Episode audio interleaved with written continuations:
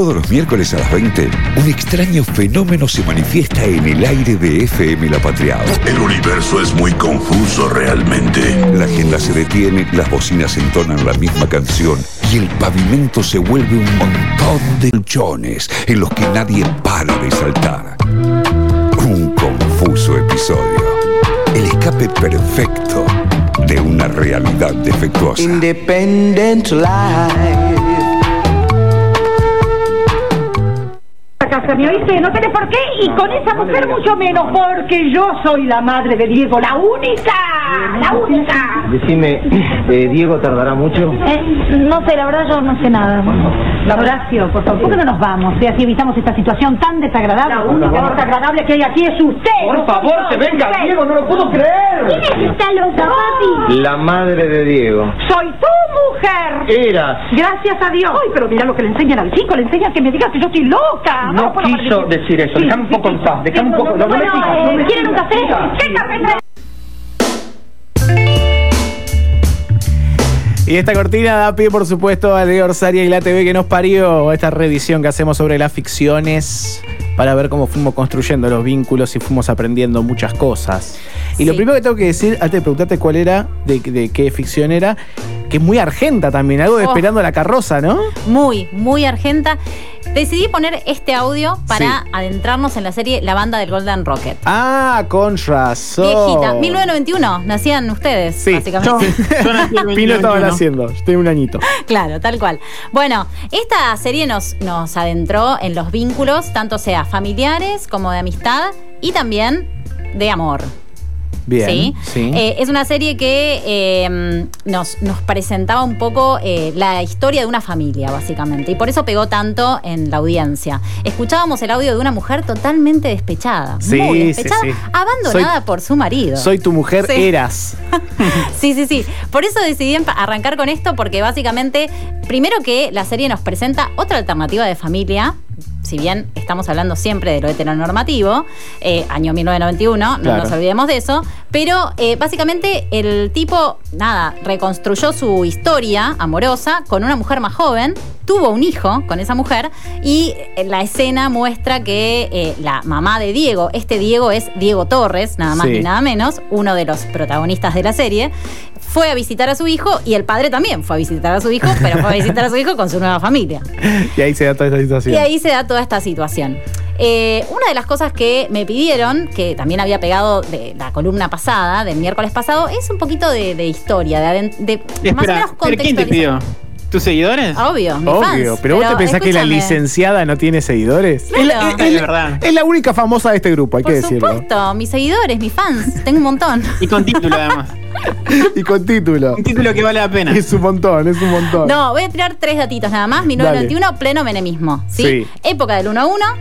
Y una de las cosas que también dije en la columna anterior, que está bueno mencionarlo, es un dato, ¿sí? De, de la realidad, y está buenísimo que lo tengan presentes, porque obviamente que si hablamos de medios, es importante entender cuál era la ley que regía. Era la ley todavía de eh, la dictadura militar, la ley 22.285, que se fue modificando en un montón de artículos, y recién se modificó esa ley, o sea, se sancionó una ley nueva en el año 2009. Fua. En la, presiden- en la presidencia de Cristina Fernández de Kirchner. Ah, me suena. Sí, sí, un poquito. Que fue la ley 26522 de servicios de comunicación audiovisual. Sí, esta ley también me suena, pero por Sí. no cosa tan copada, tampoco No, porque queda claro. un poquito tibia, ¿no? Eh, cap- capaz, un poquito.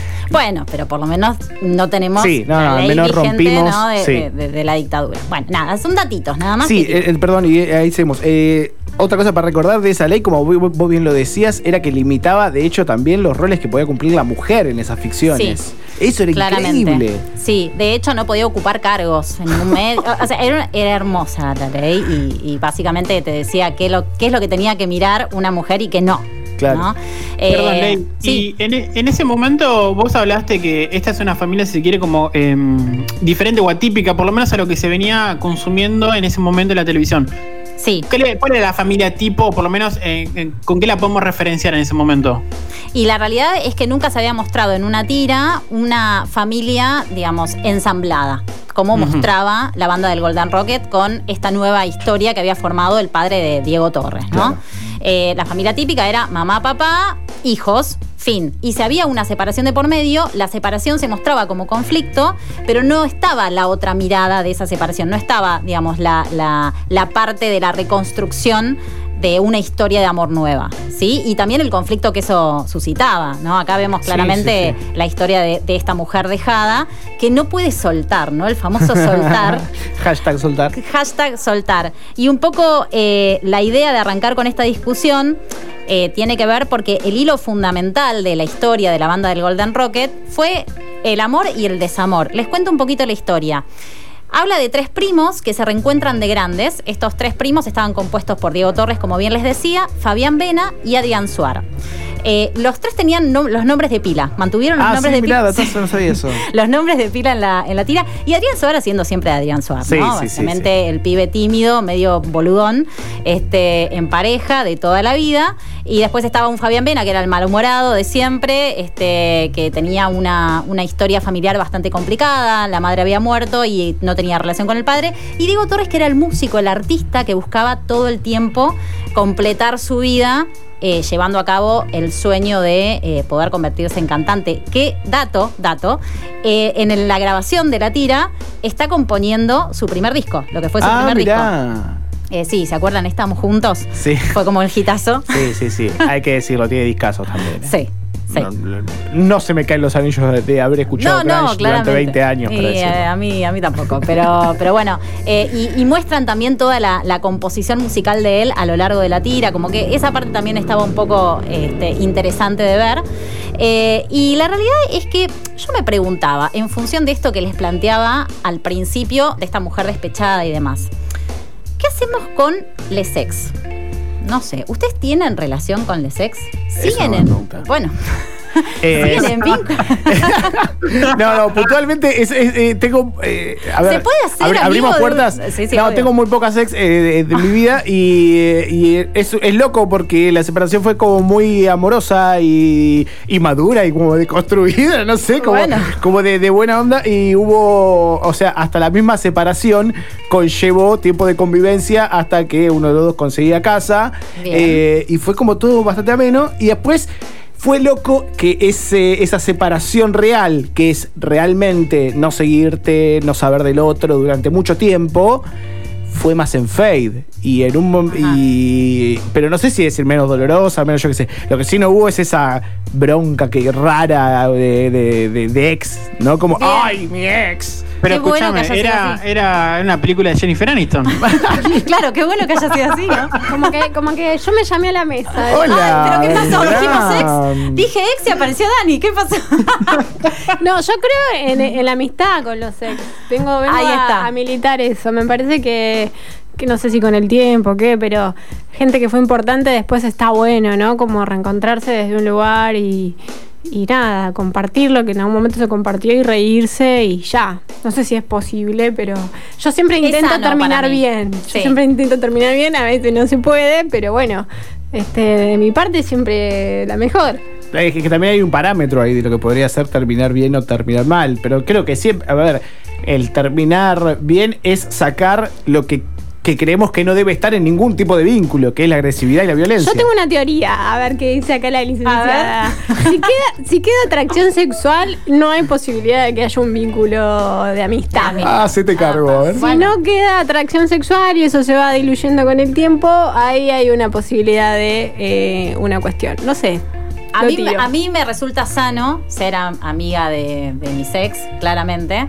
Pero no sé si se puede llevar a cabo y va más allá de la atracción sexual. Puede ser, puede ser. Para mí, está bien, obviamente que si hay una atracción sexual es muy difícil, pero para mí va más allá de eso. ¿eh? Hay, veces que no se puede mantener una amistad por el simple hecho de que la historia por ahí fue muy fuerte y quizás la nueva pareja que uno conforma tal vez no lo entiende demasiado esa amistad o posible amistad Claro, que bueno, puede ahí- haber con un ex. Puede generar la Ahí situación. puede generar algún tipo de conflicto. Igualmente, yo creo que con diálogo se soluciona todo. Pero lo veo como medio difícil. Y no sé qué tipo de amistad, a qué tipo de amistad uno se refiere, ¿no? Si es sentarte a tomar una birra de vez en cuando o es mantener un diálogo fluido con ese ex o esa ex que quedó ahí en el, en el éter, dando vueltas. Es raro. Lo de fluido, lo de fluido y Por constante, eso, el raro. vínculo, por eso digo la amistad de, de cómo pre- lo que decía Dani acá, de- y poder instalar qué tipo de amistad. Porque. No, no, amigos fraternos, no. No, claro, ¿no? Pero bueno. No, nos vemos dos veces por semana. No, si Ah, tuviéramos ya bajo el sistema del poliamor, capaz sería otra la discusión, ¿no? Como Ah, esto, bueno, ¿no? claro, claramente. Sí. Despacio, cerebrito. ¿Cómo vamos? Vamos o sea, la, la banda, vamos con la Año banda. 1991 Despacio, todavía, cerebrito. todavía no, no estaba Como planteado. dice el meme de The Office, una crisis a la vez. No, déjame cerrar el temita de los ex y después veo cómo llego hasta Pará, allá. sigo con las preguntas. Sí, sí, por una favor. más, tiro una más. Si nos dejan, si nos dejan, Si no, nos no, es la canción de Luis Miguel. No. Luismi, Luismi. No, no es la canción. Pero si nos dejan, ¿hasta, hasta cuándo insistimos? ¿Les pasó? ¿Cómo De- insistimos claro, qué? por ejemplo, venís bien en la relación y no ves que estás en el medio de una crisis. No la ves, porque muchas veces no la vemos. Obvio. ¿Qué pasa Te comés la curva. te- claro, te comiste la curva y decís, pero no, hey, pero si ayer me dijiste que me amabas, ¿qué pasó? ¿Hasta cuándo se insiste con eso? El decir eh, el amabas. Nervios. No, ¿Qué no, el decir el amabas. es- Hay algo también medio mecánico, hasta de saludo en un momento, en una relación de pareja. O sea, con todo el amor del mundo, no, no digo que le, le sacas peso a la palabra, pero eh, llega un momento que capaz que es como medio rutinario el me amabas. Ayer me dijiste que me amabas. Y bueno, sí, pero hace tres meses no tocamos un pelo, ¿no? O sea, ahí hay otra Bueno, situación. pero ¿sabes por qué lo traigo? Porque Vuelve las- lo sexo afectivo Ah, acá, ¿eh? Tenemos a la licenciada y a la doctorada. Te están atacando por todos lados, compañero. No, yo te pero estoy que ver con- No, no. ¿Saben por qué lo planteo? Porque en realidad, viendo toda la, la serie, no vi toda la serie, claramente, son setenta y pico más capítulos, pero, pero viendo varios capítulos de la serie, me di cuenta que hay un hilo conductor en toda la serie Sí. que tiene que ver con la insistencia. Por ejemplo, estos primos que no se ven durante muchos eh, años, no se vieron porque las familias estaban peleadas. ¿sí? Sí. Ahí deciden, el abuelo, digamos, el abuelo de ellos, decide dejarle como herencia un auto, que por eso se vuelven a juntar. ¿sí? El sueño del abuelo era que los tres primos vuelvan a estar juntos como en la infancia, porque con ese auto lo llevaba a la playa. Uy, Entonces ahí, claro, hay como un mandato familiar de insistencia de, che, loco, tienen que volver a juntarse. Eso punto número uno. Punto número dos, se forma una banda de amigos eh, entre los primos y las novias de los primos. Sí. Y la insistencia es que esa banda siga junta. Por eso se llama la banda del Golden Rocket, claramente. Pero se pelean en el medio Hay- esas relaciones, digamos. Hay algo ahí que, que, que me da un poco escalofrío que es la, la insistencia del abuelo. Eh, sí. Eh, porque hay también una necesidad de intentar volver a algo que pasó y que ya está. O sea, capaz podés volver a, reunirte, pero en otro, en otro contexto, en otra estructura. Es muy difícil que tres personas que tengan en ese ejemplo, no sé, 20 largos, como tengan en la serie. Puedan volver a tener un lazo como cuando eran niñes. Porque lo que, so- que eras cuando eras niña no va a ser nunca más de Son nuevo tres así. personas totalmente distintas. Lo que muestra la serie es que se puede como conformar una amistad desde la adultez. Diferente, pero que se puede conformar. Siempre seguida por el hilo de la insistencia. Por eso me llamó la atención. Y un poco también con respecto al amor, pasaba lo mismo. Digo, eh, Adrián Suárez es dejado por la novia de siempre, vuelve la chica, ¿no? Y vuelve él con la chica, pero está Araceli González, la famosa Araceli González, que está en la tira también, y que nada, ahí hay un conflicto y, y- y interrumpe el casamiento y Araceli insiste y bueno, y La veo pareja. a, a Dani pasada por arriba por toda esta historia. Entonces, Pasada por arriba, como que te, estaba en otra, estaba como en miércoles y hacer el programa y le tiraste un montón de información. le que no- tiré con de todo, perdónenme. Está buenísimo, pero- está bueno. La licenciada es así. Perdónenme, perdónenme, así. pero realmente me llama. Sí, Estoy sí, apuntando para la sesión de terapia de la semana que viene. Pero bueno, la realidad es que me llamó mucho la atención Sí. y yo decidí dejar de lado los audios de la serie Bueno, y viajé a Uruguay. Viajé, Me encanta, me viajé a encanta. Uruguay, me fui a Uruguay y dije, bueno, acá tengo que consultar con alguien que realmente sepa, porque... me encanta, me encanta la, lo internacional que estamos hoy. Pino se Ah, trajo una voz trascendida y vos una, una voz tras Río de la Plata. Sí, tras Río de la Plata. Bueno, Y la realidad es que eh, consulté con Mariano Rebello, que es especialista en psicoterapia psicoanalítica, porque me quedaron picando dos preguntas, básicamente. La primera es cuál es el límite, claro, que tenemos frente al no del otro o frente al basta, hasta acá llegué. Y por otro lado es si estamos atravesados por una cultura de la insistencia. ¿Quieren? Escuchémoslo y Sí, por favor. Bien. Te queda nueva, todo le tenés que dar, ¿no? ¿Sí? Sí, evitá darle al perro. Es una perra, Juan. Pará un poquito, no es para tanto. ¿Está bien?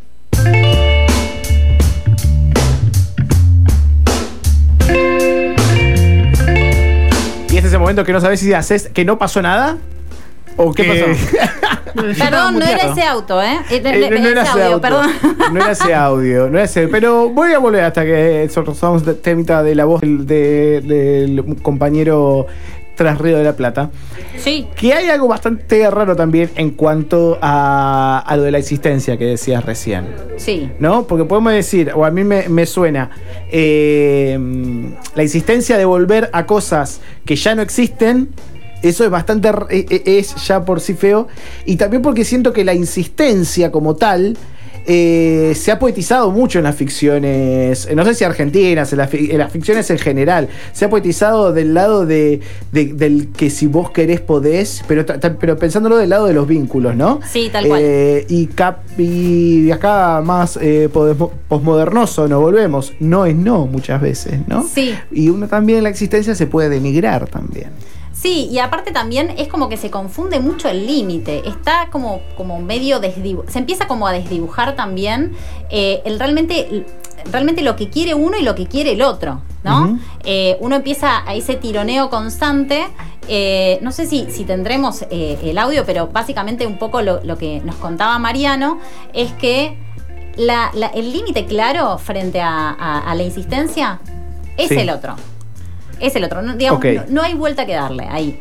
Eh, y la realidad es que escuchándolo un poco, lo que yo pensaba es cuánto de las ficciones, cuántas son las ficciones que realmente nos muestran el valor de la palabra del otro frente al término de una relación, ¿no?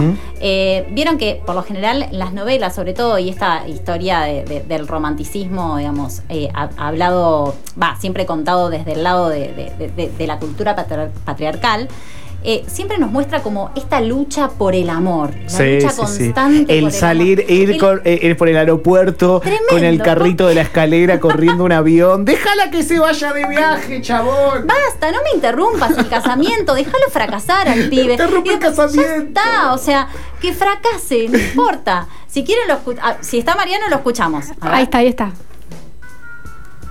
¿Cuál es el límite de la insistencia? Y yo creo que el límite de la insistencia es el otro. Parece sencillo, pero siempre hay una parte del otro que no vamos a terminar de, conocer, de comprender ni de captar. Entonces, poder estar bastante más atento a que del otro lado hay un otro y que pone el límite, me parece, me parece fundamental. Cultura de la insistencia, bueno, capaz que sí. Eh, estamos en una época que ha hecho culto al yo. También está vinculado a esto de olvidarnos un poco del otro, porque aparte estamos capaz que un poco en este viaje de que el otro es parte, parte nuestro. ¿No? Y cómo, cómo va a quedar mal esa, esa insistencia si el otro es parte nuestro, parte mía. Y no. Creo que ahí está el límite. Y creo que sí, que nos ha puesto a afinar las fronteras entre la insistencia y el acoso. Y ese es el punto, ¿no? Sí. Es la- el la, el límite entre la existencia y el acoso. Sí, sí, es la gran frase que para mí marca, marca todo, ¿no? Afinar las fronteras entre la, la insistencia y el acoso. Creo que lo que dijo Mariano es clave. Eh, Ahí a Dani se le despertó otra pregunta. Do- dos cuestiones, dos cuestiones cortas porque ya si no tenemos para hablar hasta las nueve Sí, de la noche acá. Eh, y tráigame el vermú y bueno, y lo Sí, que sí, venga, sí. ¿no? Pero no, creo que, que dos cosas me reflexionan esto. Una es esto de la insistencia. Si es insistencia, no es amor. Digo, en esto de, de, de buscarle sinónimos a las cuestiones. Si es yo, si es desde el yo que nos acercamos al otro, es ya estamos mal. Sí. Y después este, pensaba en, en- en esto de que, bueno, cuando al otro te dice no, es un, está bien. Cuando te dice sí, bueno, capaz que accedes. Y cuando te dice no sé, ¿qué haces? Ahí, claro, Claro, y en realidad la mayor cantidad de gente nadie no sabe muy bien. Y cuando te dicen, no sé, hay que tomar una decisión. Es, es el gran dilema que estoy tratando en Sí, terapia. pero vos no claramente. puedes tomar la decisión por la otra persona. No, pero tomás la decisión por vos, que es lo más importante. Tal cual, tal cual. Hoy, no, hoy nos llenaste el culo de preguntas. Perdón, perdón, eh, chica. Licenciada, por favor. Bueno, no voy a cerrar con Alejandro Lerner. Porque, Ay, bueno, menos porque Ay, menos ba- mal. banqué Rafael, ya mucho- está, no, me estoy tirando acá por el, por el precipicio. Banqué mucho, banco mucho el sincericidio y, Sí. y- Caigo en el patio del barrio, del, del, del bar de la patriada acá. No, Caigo en el patio así, eh, ma- abierto. mañana, mañana iba a haber una pintada acá abajo en el Café Los Patriotas como el meme que- con una flechita para arriba que dice acá escuchan Lerner. ¿No? Me Sí, hizo es- reír mucho eso. No, no. Eh, eh, el ojo, el oído, sobre todo de la producción, ha limitado que cerremos esta columna con una canción de Lerner. No, no, no, claramente no voy a cerrar con eso. Banco mucho el límite, que el límite es el otro, pero yo quiero dejar volar la imaginación y a veces está bueno soñar con un reencuentro, ¿por qué no? Así que vamos con 10 años después. Bueno, capaz que el reencuentro va a ser 10 años después.